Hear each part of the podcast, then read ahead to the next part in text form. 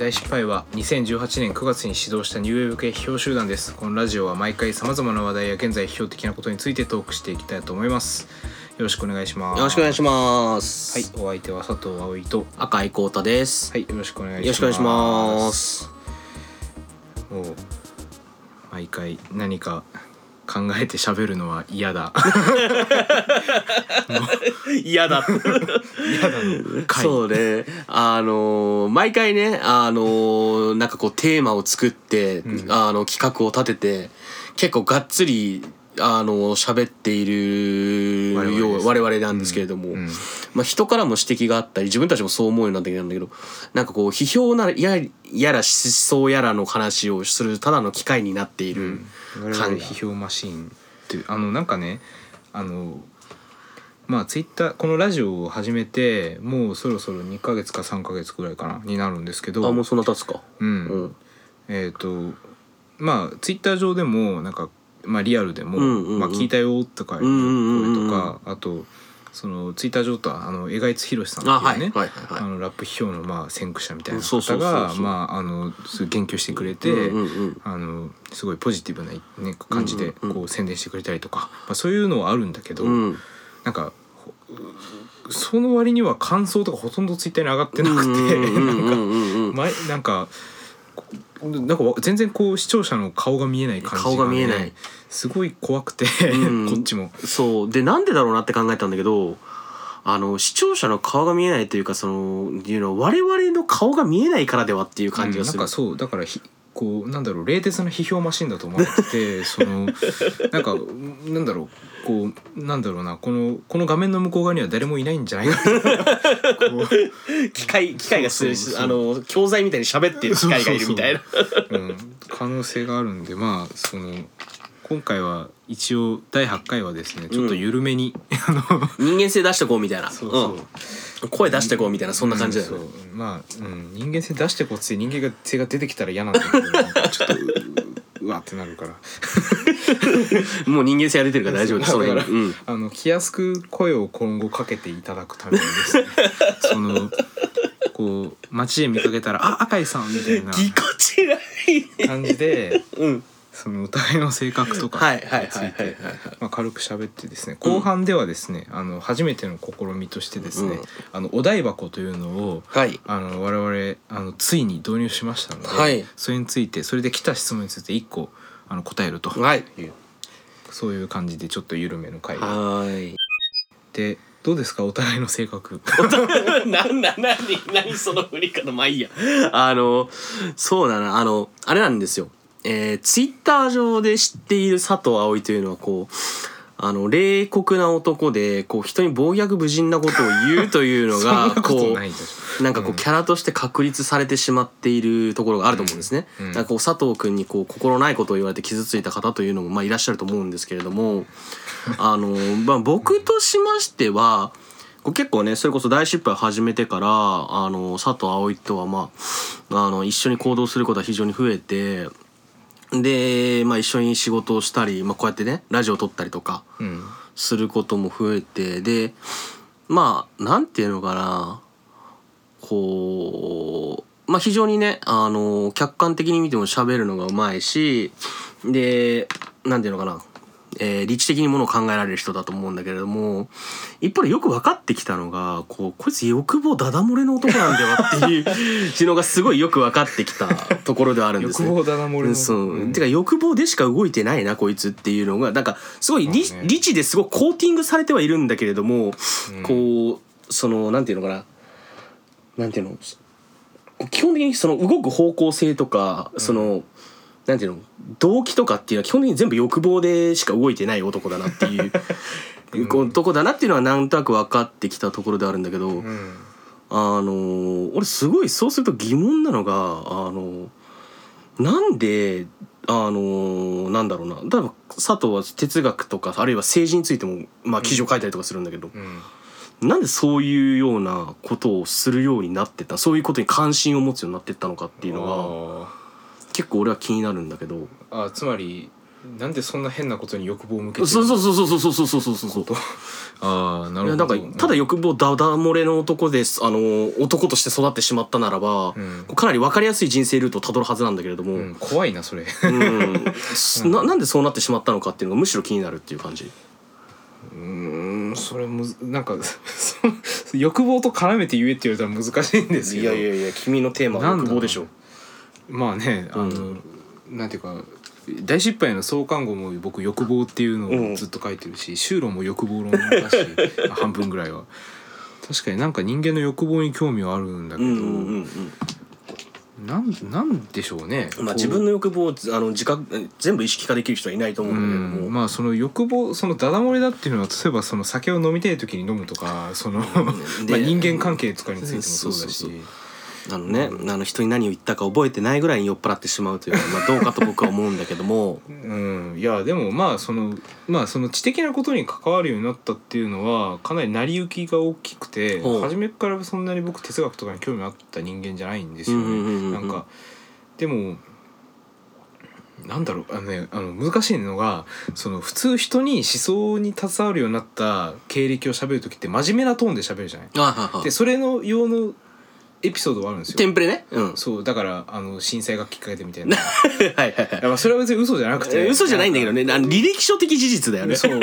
なんかうす嘘じゃないしでその震災がきっかけだし僕の場合あと東博樹に出会ったっていうのが大きかったんですけどまあ多分いやそのあんまり面白くない答えになるかもしれないけど、うんうん。そのまあ、単純にその東博樹を読んで思ったのがそのえ世界をこういうふうに言語化できるんだっていうことがまず新鮮だったわけ。その多分今から思えばね。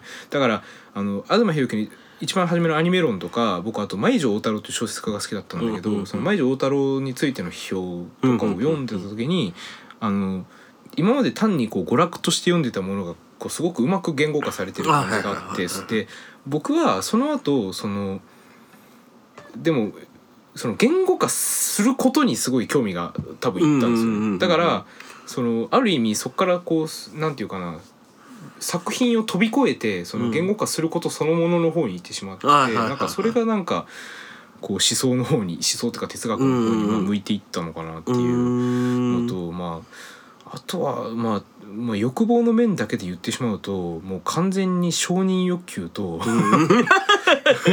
頭いいと思われたいあとはなんだろうね。僕その自分で自分のことをどういう人間だと思ってるかというと基本的にベジータみたいな人間だと思ってるああまあまあまあ間違ってないからうん決して悟空にはなれない人間といううんうんうんうん。かそのベジータってめちゃくちゃ面白いなんかあの トレーニングしてて知ってるかどうかわかんないですけどあのうん。えっ、と「ドラゴンボール」の後半の方で、うん。そのまあふブルマと結婚してそのカプセルコーポレーションっていうさ、うんまあ、あのこれ「ドラゴンボール1」から説明しなくていいか、うんうんその修行する時に、うんうんうん。そのすごい重力をなんか何倍にもする部屋みたいなあでったね。はいはいはいはいでなんかそれでそのそこでいるだけで面白いじゃん。わざわざ自分で重力が何倍ものの部屋に入って「うわー!」とかっつってなんか なんかそのトレーニングしてるだけで面白いのに、そのエネルギー弾を自分に向かって打ってなんかそれを受けるみたいな その永遠そういう修行をしてるシーンがあって僕それすごい好きなんですけど。なんかただただマッチョな世界観だな。でもそのマッチョな世界ってよく分かんなくて誰にこう向けてんのか分かんないじゃん。あーベジそうそうね。まあベジータの場合は多分その悟空っていうライバルがいるっていううんのはるんまあまあまあまあそうだろうね。なんかそれのための努力の仕方とかもすごい変で、なんかうんうん。うんこうひたすら自分を責めるみたいな,、うんうんうんうん。なんかあれがなんか好きなんですよね。あー。であのうんまあよ欲望っていうかその根源的なところだけで言ってしまうと、うん。まあほぼまあみんなそんなもんだと思うんだけど、うんうん。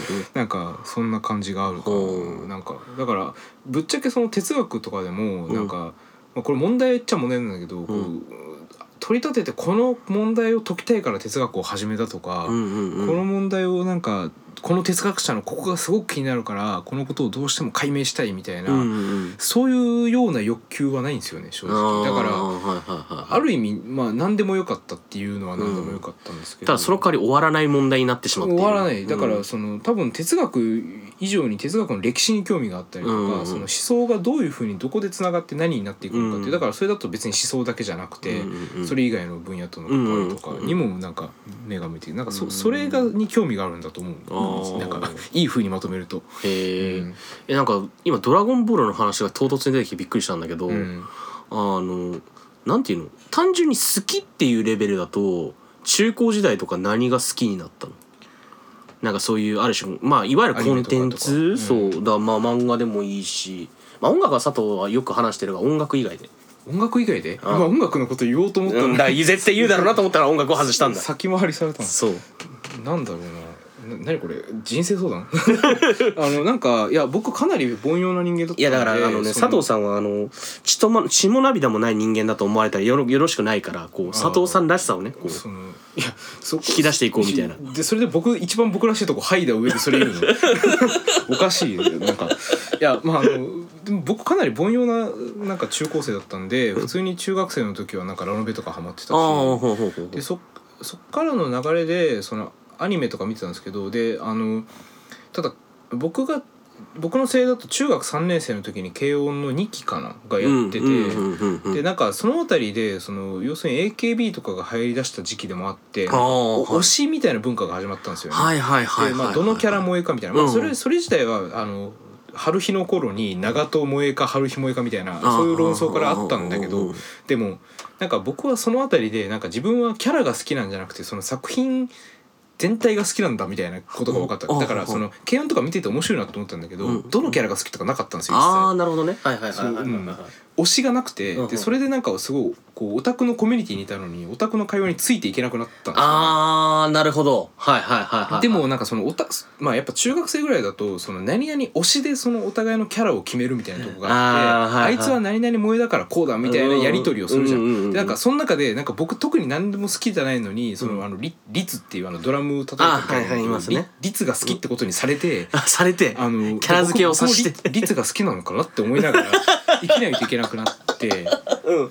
でなんかよくわかんないなっていう状態の時に、うん。なんかあのアニメであの化け物語を見た。ああはいはいはいはい物語シリーズ。はいはいであのでまあそれも今から見るとすごく凡庸な動きなんだけど、そっちに行ったんですよいやいやいやね。で,、うん。でそれで二松維新にハマって、うんうんうんうんうん。でもうなんかで二松維新界隈みたいなのにもその当時実はツイッターとかでも結構コミットしたんですよ。ああそうなんだ。もともとしてたんで、うんうんうん。そのただなんかその時になんか西尾維新だけじゃなくてなんかその、さっき舞城太郎が好きって言ったけど、うん。そっちにこうメフィスト系にこう横滑りしたんはいはいはいはいはいですよでそれでミステリとかにまで行って、うんうんうんうん。なんかこうだから結構ディグの作業を結構淡淡々としてて、うんうんうんうんでそれで東博樹に出会ってるから、はいはいはいでまあ高校の時はアニメはだからあんまりもう見てなくて、うん。見たのはジョジョ、まあ、漫画が好きだったからジョジョ見たのと、うんうんえーっとあと「キルラキル」とか見たな。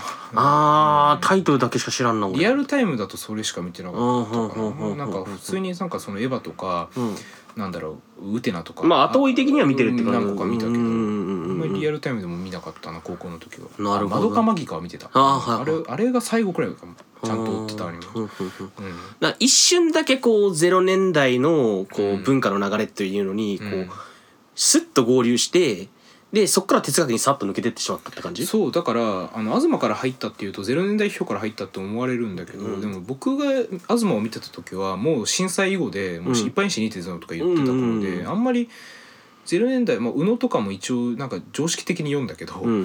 なんかそんなにハマってなくてアニメとか、うんうんせあの声優とかね、うんボーカロイドとか、うんあっちには全然ハマらなくて、まあ、あとエロゲーギャルゲーとか、うん。なんかすっと行ってしまったからあんまりそっちのコンテンツには行ってないんですうよ。そういうの。ん。だうんからそのメギスト系のなんかこう作家たちうん。の方が普通に好きになってあそうそうそう。って感じだよね。そうだからあの佐藤優也とか、うんうんうん名前忘れたけどなんか6枚のとんかつとかなんかいろいろこうあのはいはいはい。その新本格のミステリーとかを多少読んでたかなあのうんうんうんうん。頃だからあの初め文学もメタフィクションとかの方が興味あったんですよね。あはいはいはい。そのだからミステリー系と結構親和性があるんでメタフィクションってだからそっちからのあの森月凛太郎とか、あっちとかにハマっててなんかそのテキストとなんか外その外部みたいな問題意識をうんなんかなんかあんまりはっきりとはないけど高校生から大学1年生ぐらいの時にぼぼやっと思っててあまあなんかあなんか知的だよねああいうテーマってねすごくね。そうですね、ん。なんか自分としてはそれをなんか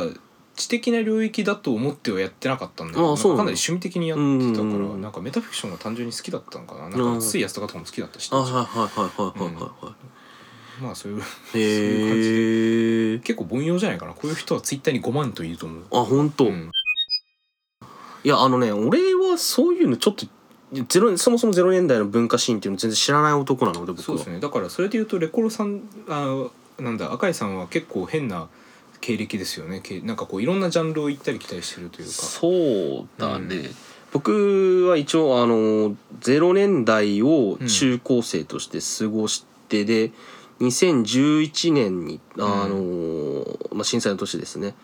に大学生になっているんだけれども、なんて言えばいいんだあのあらゆるこう0年代批評と呼ばれる枠に入る作品名とか固有名詞みたいなのは、うん。全て後追いで知ったっていう人間で当時は全然知らなかった。リアルタイムのはずなのに。はずなのに。うんでなんていうの漫画アニメみたいなものってこういわゆる「ワンピースとかね、うん。あのナルトとか、うん。ハガレンとか、うん。なんかああいうザ王道みたいな作品っていうのはもちろん知ってた。知ってたし、まあ、読んでもいたけど見てたとかもしたけどそんなにこうなんていうのかな。こだわって見てたわけでもないしなっていう感じで、なん。なんだろうな。文化ではなか文化がなかったというかあなんかこう知性がなかったというか何してたの？サッカーボールを追っかけてたのとああのー好きな女の子を追っかけてたーのとで6年間が終わったかなって感じ。え何？ジャンプ漫画の主人公？むしろマガジンかな、うん。マガジンっぽさか。うん、なんでなんでううん。んそっか。なんかある意味羨ましい中高生活じゃ中高生生まあ活ですけ結ど、構あれだった高校が自由な学校だったから、うん。あの私服校だったんですよ、うん。で私服校だったからあのーなんていうのファッションに凝り始める男女が非常に多くって、でその当時はあのーストリート系とアウトドア系が男子の間では流行ってて、うん。で僕はどっちかっていうといわゆる B 系と呼ばれてたものを着てたんだけれども、そこからまあ間でサンタスティックって呼ばれるブランドだったりとかっていうような、こうまあなんだろうなすそういう今いわゆるヒップホップカルチャーとかとも親和性があるようなうん。そういった世界の中でスケボーをやったりとかうんあのーなんかこうラップの真似事してみたりとか。うん。まあなんかそういうようなことをしてたからそもそも文字を読むという経験自体がそんなになくって、うん。強いて思い出してみると中学3年生の時中学23年生の時かな。携帯小説が女子の間で流行ってあーあったな。そうそうそう。僕も読んでたな。あ本当？うん、僕も小学生の頃小学6あ多分そう年生そうそれぐらいのズレだと中思う。学1年生の頃。そうそうそうそうで恋空とか赤い糸とかみたいなの女子読んでて、まあ男子もなんかちょっと、まあ、知るからまあちょっと読んでみ僕は読んだんだけど実際に。とかあと一方で男子はそのあれえっと品川庄司？あのいるじゃん。ああのククローズ？クローズじゃないあのドロップあドロップか。ドロップっていうのがあの最初小説で確か出てるんだよね。あそうだクローズじゃじゃないドロップ。うん。うんで男その時その、ん。男子の間ではあのそのろくに小説とか読まないくせに、うん。ドロップだけはみんな読むみたいな感じ。ああで、まあ、その流れで例えばそのワーストとかうん。あのクローズとか。まあなんかそういうのを読んでたりとかもしたし俺の場合はこう結構ブックオフで立ち読みするの好きだったからあのなんだ。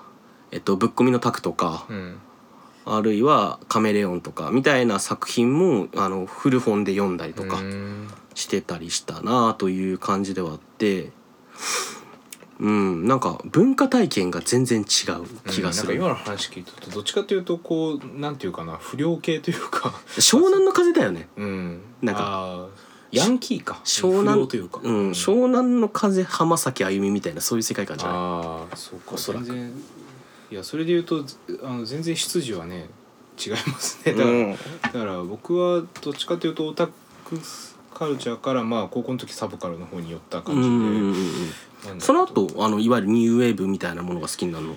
ニューウェーブが好きになったのはえーっとなんかね「有頂天」あの大,、えーっと大失敗の創刊号で、うんうんうんうん。あの書いた「有頂天」はもう高3で聞いてたんですよ。あ高3で聞いてたんだ、うん、でもニューウェーブっていうジャンルでそのちゃんと聞くようになったのは多分うん大学の2回生とかかな。あまあ聞いてたんだけどあんまり意識してなくて。あじゃあジャンル意識みたいなの芽生えたのは大学。いやそうなんかそれれよりも先に僕はあのいわゆるプログシブロックっていう、すごい長いのが多いそっちになんか高2ぐらいからハマってて、うんうん。そっちばっかり聞いてたんで、うんうんうんなんかその、うんうん初めニューウェーブはなんか軽率だなと思ってたんですよ。ほうほうほうほう。ほほうほう。か徐々にそっちにはまっていくんだけど。へえまあそんな感じで。だからあのまああの赤井さんの話に戻すとだからうん。赤井さんがその世界一周して、まあ、その辺りの話は確か第1回でしたような気がするしたね。うんしたような気がする。世界一周してなんか自分でその言語化しようとして哲学を急にな思想を読み出すっていう。だから僕にとってはあのー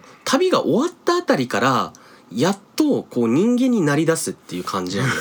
あのね俺本当ね今振り返ってみると自我とかなかったんじゃないかなっていう気がする。まああのほなんか本読むとそうなりがちなんですけど、うん。なんか当時は明らかに自我を持って動いてるんだけど、うん。なんかその本をよ読む前と、うん。よ読んだ後ってなんかこうねなんか人間として違う。違う感じがあと僕の場合何考え動いてたのか分かんないっていう。そうそうそうあの僕小中高サッカーやってたんですけどあの中高が割とそのサッカーの強いチームにいたっていうのもあって、あの部員が非常に多かったんですよ。うんで高校の時は100人とかっていうようなチームのあのなんていうのかな権力なき中心というか空気な中心としての部長みたいなことをやってたので、うんあのすごく役割意識で人格形成をしてきたところがすごい強かったうんうのね。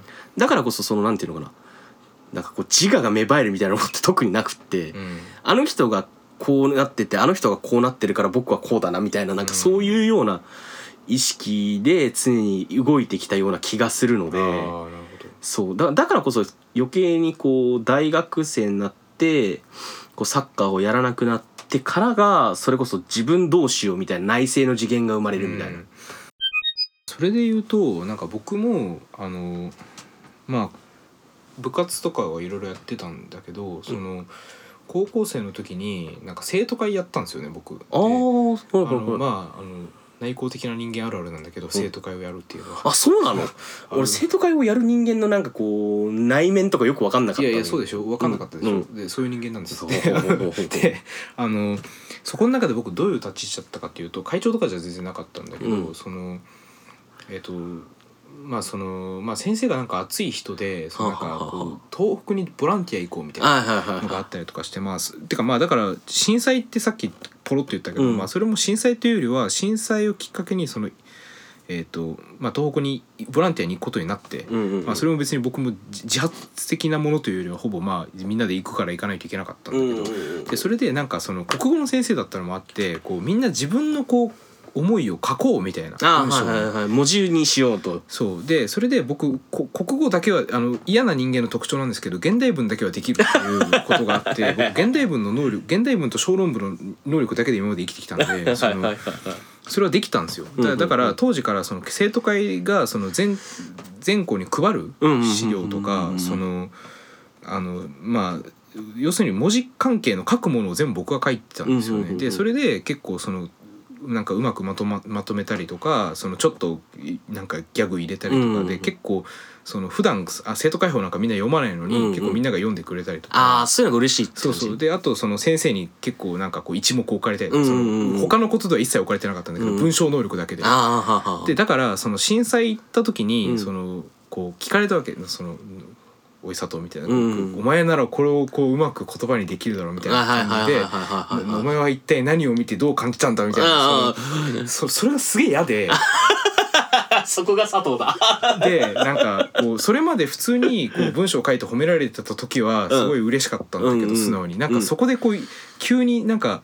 こうハードルを設けられてお前ならなんか感じるだろうみたいなこう型にはめられた瞬間すごい嫌になってなんかこうこういう社会意識が君は感じるはずだみたいなね。そんなわけなくねみたいな感じになってなんかこうあと単純にその震災あだからでももうもうちょっとない的な葛藤もあって。行ったらどう感じるんだろうってこうちょっとそういうような周りの期待を向けられてるから、うんうんうん僕も何を感じるんだろうと思いながらこう初めてこう、まあ、ある種内省的なことをはははは多分しながら行ったんですよ。はいはいはいでそれそしたらあんまり何も感じなかったんですよ。はいはいはいはいはい。でそのもちろんその震災でぐちゃぐちゃになってるのは見たし、うんうんうんそのあの見たけどまあすごい端的に言うとテレビで見たしなって気持ちになった、あはいはい。テレビとかネットでもう見てたし、うんうんうんうん。で当時結構そのいろんなもうツイッターそれこそツイッターがその時すごくそれで普及したんだはいはいはいそうだねそうだね。見てたしそのまあ一つだけ新鮮なことがあるとしたら匂いがあってその降りた瞬間に結構海から離れてるんだけどめっちゃ潮の匂いがする。うんうんうん。でそれぐ具体的なこう体験から何か感想を得たのがそれだけだったんですよ。うん匂いだけだったそうでそれでなんか僕はその時文章でなんかこう僕は本当に何かを感じないといけないだろうかみたいなことを文章を書いた。ああめたいことを書いたそうそう。で多分ねねそれがね原点かもしれない。よく考えるあとなんかね。本当に何かその出来事に際して、うん。なんかかん何かを感じないといけないのかって何を感じないといけないのかとか、うん。そのそういうことを なんかすごい考えた気がする、うそれはなんか生徒会やってたからかもしれないであれだよねこう、うん。お前はこういう役割を求められてるんだっていうのの、ある種うんメタメッセージ込みなわけじゃないですその先生からの要望っていうのはうん、込み込みだしあとなんか単純に自分としても震災には何か感じた方がいいのかなってまあ純粋に思ってたところもあるんですよ。でそれで思えない自分は何なんだっていうこう実存の問いが。あなるほどね、うん。ああなるほどなるほど、うん。そうか。まあでもその後は文学系のサークルとかもやってたんですけど大学入ってからね、ん何？それはどうどういうサークル？文学系の？でもいわゆる文芸部みたいな、うん、そうそう。だから書いたりとかしほうほうほうまあ、あの読んだりもしてたけど。え佐藤小説書いてたの？書いてましたよ。ええ結構長編小説を長編小説を？はうんまあでも今から考えるとあれもなんかすごいコンコンセプチュアルすぎるというかはあなんかこうやっぱなんかこうメメタありきというかあんまり企画性ありきのもの、うんのものしか書けなくて僕 やっぱこう感性が追いついてこないっていうかだったから。まあでも部長やってたんですよ僕だから。でも部長やっててでもなんか独裁敷いてそう。そうなんですよ。やっぱり。なんかね僕の代にすごい人がいなくなった。なんかあの僕僕を好きな人がいなくなった。うわー怖え自分のそういうさ性質に気づいたのっていつぐらい？えその時。い 人がいなくなってくって。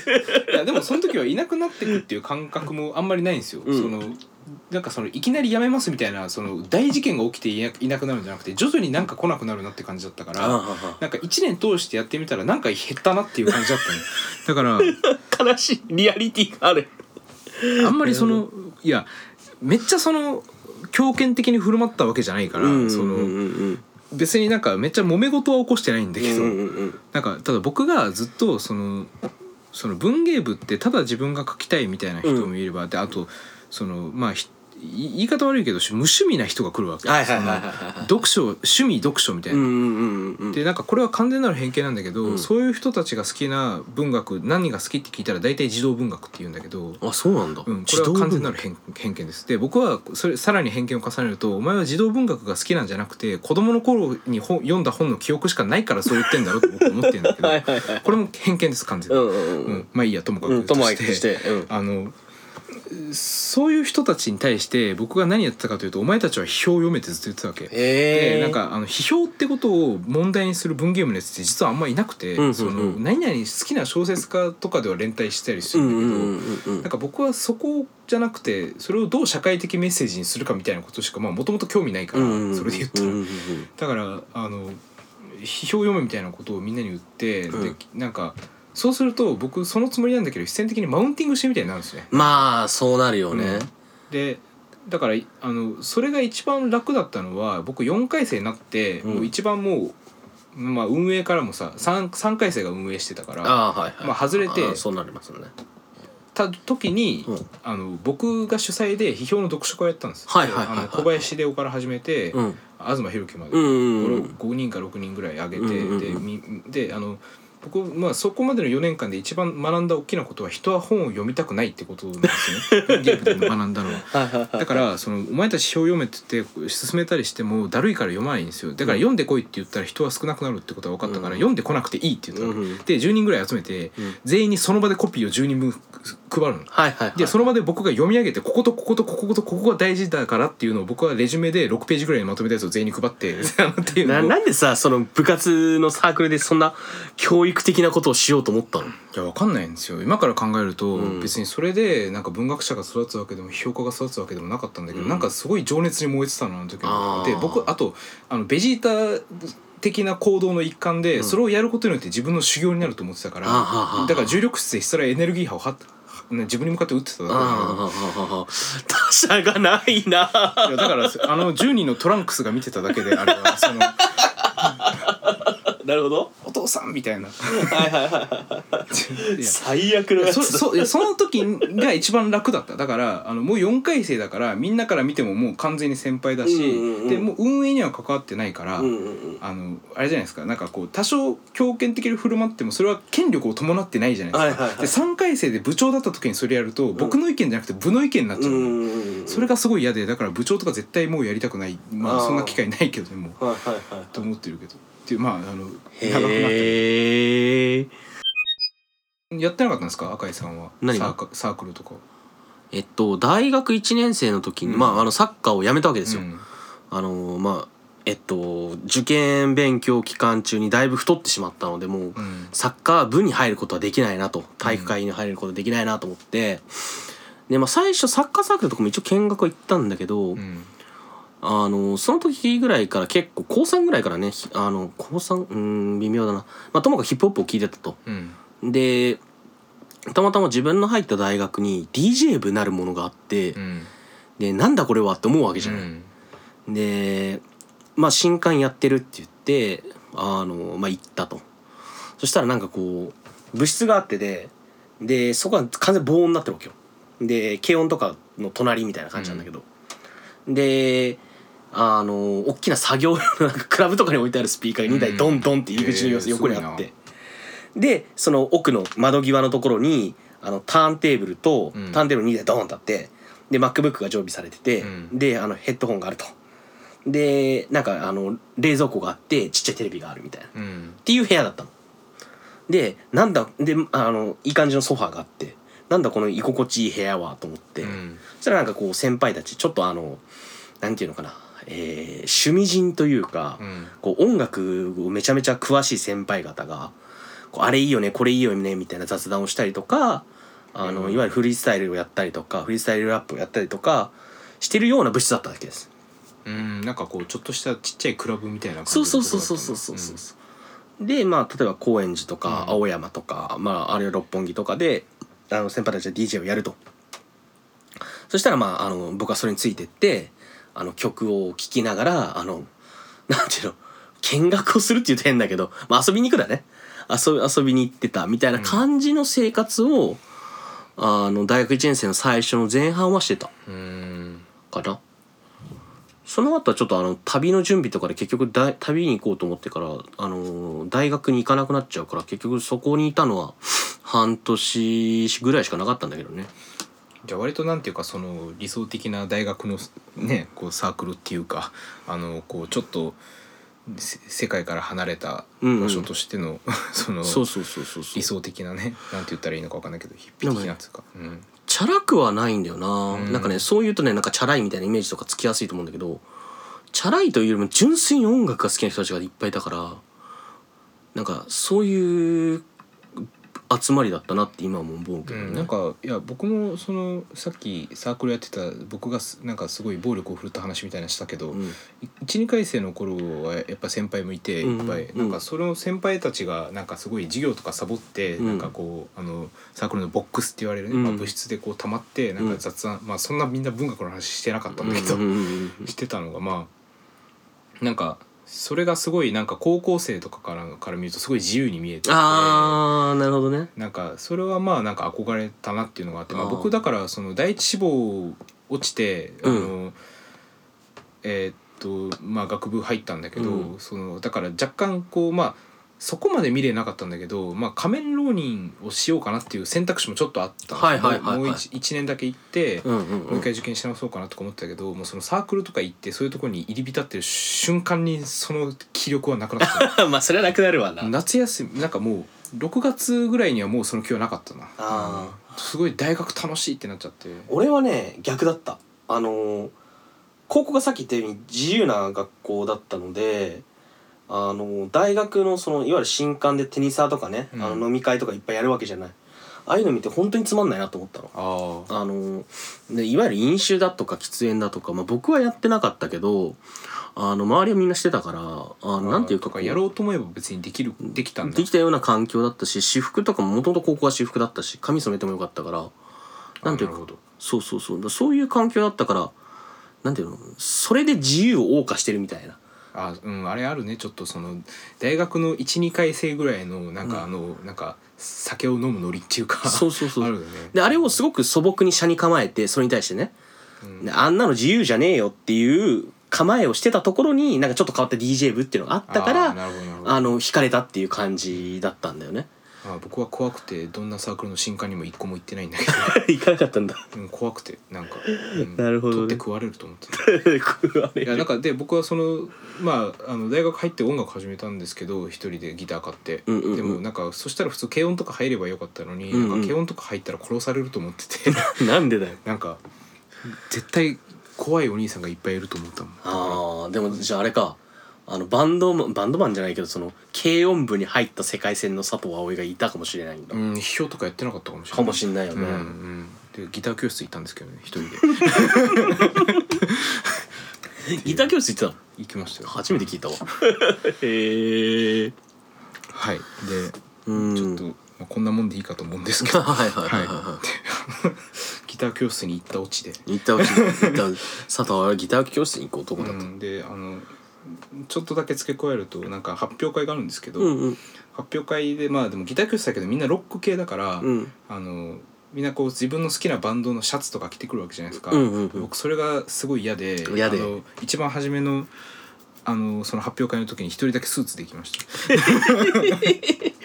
なんかそれもひねあのひねひねくれ方だね。一つのね。でもひねくれ方なんだけど僕その当時スーツなんか着たことなかったんですよそれまでえ今うの人生で、うんまああのそのすなんか卒業式とか用に着たことはあったんだけど、うん。その日常的に着てなかったから、うんうんうん。ネクタイの締め方が分かんなくてネクタイつけずに行ったんですよねその時。いいエネクタイネクタイなしのスーツ、そうそう。ああなるほどね。なんなんか疲れたリーマンみたいになって。もう首が首が凝っちゃってさみたいそうなそうそう。飲み会の時に外すみたいな。はいはいはいはい。はい。あのその話はそのぐらいに。それしてお願いして。お台箱にね質問がいくつか来てましたということで、ちょっとお台箱今見ますね。はいはいはい。えーとどこ行ったんだ？あれお台箱あった箱あった。はい。えっ、となんかいろいろ何個か来てたんですけどなんかちょっと真面目なやつが多くて。なんか皆さんもっとこうね緩いの投げて緩いの。うん、なんか、うん。いや真面目なのもあの答えることもあります。ある。こありますが今日は時間もあれなのでということで、えー、と読みますね。はい。えーと以前佐藤さんの質問箱にてえー、2人の女性を同時に好きになり困ってます。どうしたらいいですかと質問したことのあるものですがその時の佐藤さんの回答がもやっとしてて未だ納得いきません。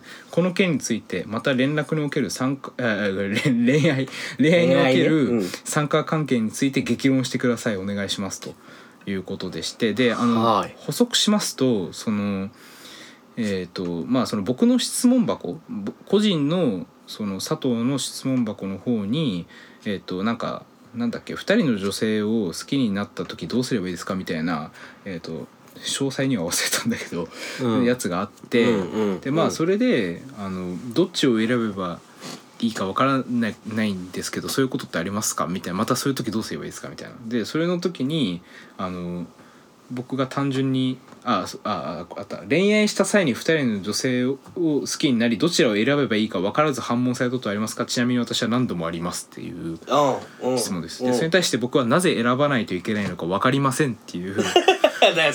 まあ、まあ若干突き放したよような感じで答えたと。うんはい。答えてやっただけありがたいと思ってほしいんだけどそれであの まあそれについてまだもやっとしてもやっとしてると。でそれででも だからわかんねえっていうこっちが。わかんねえっていううん。どうですか？え えええ誰だよ。誰になっちゃったの？いやー俺はねあのごめん、あの質問を根本からひっくり返すよ申し訳ないんだけどあの2人の人を好きになれるほどいあのよい器用ではないというか、実直な男、うん、実直な男赤いコータなのであの、僕は人を好きになるっていうのはあのこの人のことめっちゃ知りてえっていう欲望にこう駆られる衝動だと思っているので、はいいろいろな意味で。うん。あのなんていうか2人の人を一気にす知りたくなるっていうことはそうそう起きないかなっていううん。ので質問を元から折っちゃう感じになっちゃうんだけど、うん。佐藤さんはどう？二人の女性を好きになったことですか？うんなんかねす 好ききになるってどういうことかわかんないっていう。何それ。何？中学2年生女子みたいな。人を好きになるってどういうことみたいな。いやよくわかんないですね。なんか僕もよくわかんない。んよくわかんない。あのなんだろうな。どういう状況になったら二人の女性を好きになるんですかね。なんわかかんない俺も。いやなんかいやまあ僕はなんかもうある時期から特にそうなんですけど、ん。まあ僕まあ中高でねその男子校っていうそのなんていうかあの不可能性を味わってるので。第7回で話しましたね。そうそう、ん、皆さん。そうでそそれもあるのかもしれないけど、ん。なんかこうでも好きになるってこれなんか一目惚れみたいなことなのかな？それかなんか喋ってあこの人好きだってなるのかな、うんどれぐらいのレベルなのかにもよるよね。なんか僕はなんかこうめっちゃ劇的にこの人が好きだっていうのがないとは言わないんだけど、うん。なんかその結構パーセンテージみたいな感じなんですよ。どういうこと？なんかすごいこれ僕悪印象を与える可能性うんあるんだけど、そのうんなんていうかなあのエゴイスト佐藤いやあのこの人はなんかかあのかなんかかなり好きそうだなとか、うん。なんかこう断言できない自分の中で好きかどうか。が、はいはいはいはい。うん。はい、正確に言うと。だから、うん自分の中にいろいろな人に対して好き度があるってこと？そう好き度があって、でもまあそれはそんな明確にパーセンテージ化されてないんだけど、うんうんうん。なんか好き度があってでなんかそれの中でこううまくいくのとマッチングするみたいなことがよくある。うまくいくのとマッチングするってどういうこと？えだからその向こうからの感触もいいとかだから僕がめっちゃ好きだなと思っててこっちの好き度と向こうの好き度があってかなみたいなそうそうそういう感じあってかなみたいなまあ基本的にそれをこう確かめていくのが一番楽しい僕は家庭だと思ってはいはいキモいこと言ってるななんかか飲み会とか重ねたりとか割と僕ラフにあの飲み会とか、うん、あの2人で飲むとか、うん、あの出かけるとか全然誰でも僕ラフに誘うので別に。なんていうか好きじゃなくても付き合う気なくてもそのぐらいでするので、なんかそれであのまあそのうちでこう成り行き的に付き合うことになったらなるっていうなったらなる。っていううんか感じでなんかあということは何こう二人とかじゃなくて常に全てに開かれてるみたいな感じ、まあそれはそうだね。原理的に原理的には。原理的には今そういうことだよね。うん、であの原理的にはそうだけどまあなんか誰かと付き合ってる時に、うん。なんかなんていうか他の人を好きになってしまってなんかそれが問題になる場合にはあのなるべく我慢するっていう その それだけのことでしかなくて。なるべく我慢すでるだからなんかつまりこうれあの二股はいいか悪いかとか、うん。浮気はいいか悪いかとかそのなんかひなんか一人の女性を好きになるべきだとかなんかそういうような恋愛観みたいなのをそもそもあんまり持ってない。単純に。単純に持ってなくてあのその都度都度でしかないからあんまりよくわかんないしなんかそんなもんじゃない恋愛って。そんななんかか自分の確固たる恋愛観があるやつってキモくない？だって恋愛ってその相手対象と対象っていう対象でも他者とのか関係性だからね。関係性だからそんな一概じゃなくないって思ってしああそれはそうだね。あのそんなに原理原まあその欲望の方向性みたいなものはあるかもしれないけれどもそうそう。だからこうこれはこうでこれはこうでみたいな原理原則みたいなのがそんなにあったらやばいんじゃないかっていう感じがするよね。こうだから機能的に自分は今までの動きをしてるとこうだっていうことは今みたいに言えるるけどうん。これからどうなるかわかんないですからね。だからうんでだから2人の女性を好きになりどちらを選べばいいか分からず悩むみたいなことはなくて、うんうんどっちもい行っていけそうな方と付き合えばいいとか、うんなんか僕はそういやなんかそういうふうに言うとすごいチャラいみたいなんだけど。なんかあれだよね。相手との関係である種そうそうそう。すごいあの最近便利な言葉を俺知りましてなんか中道体って言葉があるらしいんだけど なんかねなんかこねう主体と客体とかねなんかそういうのないらしくてなんかこうぬる。るっとぬるっと中間領域でやっていくみたいな話らしくていや僕知らないんですけど、だからそういう感じでまあ決まってくるんじゃないのみたいな話？うん、うん、そう。だからお互いの息の合い方とかさ。うんさ。さ。さって。なんかそんな もう。キモくなってきた。キモくなって。いやだからいやこよくわかんないのはそのどちらを選ぶかみたいな段階でなんでその選ぶお前がそんなに特権化されてるんだって思うわけ、でだからさっきからの話を聞くとなんか僕がめちゃくちゃチャラくて何股もしてるみたいに聞こえるかもしれないけど、そうじゃなくて基本向こうこっちが選びたいというのと向こうが選びたいっていうのがこうマッチングしないとさそれこそうん。なんかなならないわけじゃん、そのカップルということには。うん。うん。だからあのなんでそんなエロゲーギャルゲーの世界で生きているのか僕には理解できないからなんで選ばないといけないのか分かんないっていう。ああなるほど。そういう意味だったんですね、選ばないといけないのか分からないしなんでお前だけが選ぶのかが分からないっていうことうんうんうんうんでそのお互いだからでも三角関係について激論してくださいみたいなことが書いてあるからもしかしたらこの人はなんか2人の女性から同時にもしかしたらこうアプローチを受けてるのかもしれない？ね、羨ましい。なるほど、うん、その可能性はある、あーうんそうだとしたら僕も確かに悩むかもしれない。悩むかもしれない。でも人生においてそんなことは今までなかったから。なかったから、うん、その答えようがない。うん。わかりません。ううん。いやそれが本当だとしたら非常に羨ましい野郎だ。うん。まあ顔がいい方じゃいいんじゃない？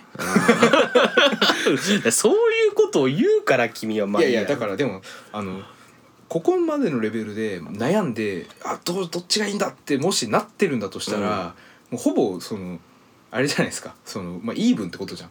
もうそうなのかな？わかんない。けどまあまあまあまあまあまあ。まあだからまあほ仮説としてイーブンだとしよう。うん。だだとしたらもう顔がいい方を選ぶしかないよ。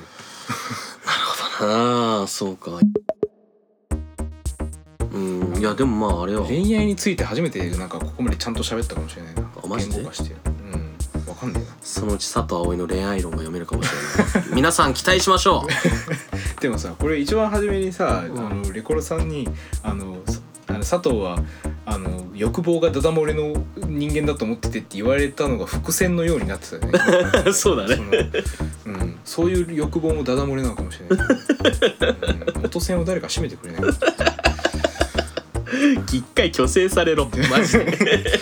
そしたらもう批評とか何もしなくなる知らない。うん、モテるためにやってるかもしれない細々と生きていきますみたいなこと言い始めた。うん、もうあの野菜しか食べませんみたいななんか精進料理なんかしか食べないみたいな。はい。なんかまあそういう感じでこうね一個ず一個ずつだけどまあお題に答えていきたいとも我々思っていあますので。そうだからどんどん送ってほしいね、そうそうそうそう。まあ柔らかい話題でも硬い話題でもうん。何でもいいんですけどまあ我々にもね我々にもこう答えられる範囲と答えられない範囲っていうのがあるうんのでまあ答えられないこともまあ多々あるとは思うんですけれどもうん。あのツイッターからあでも何でもいいんであのお題に投げてくれてればありがたいです。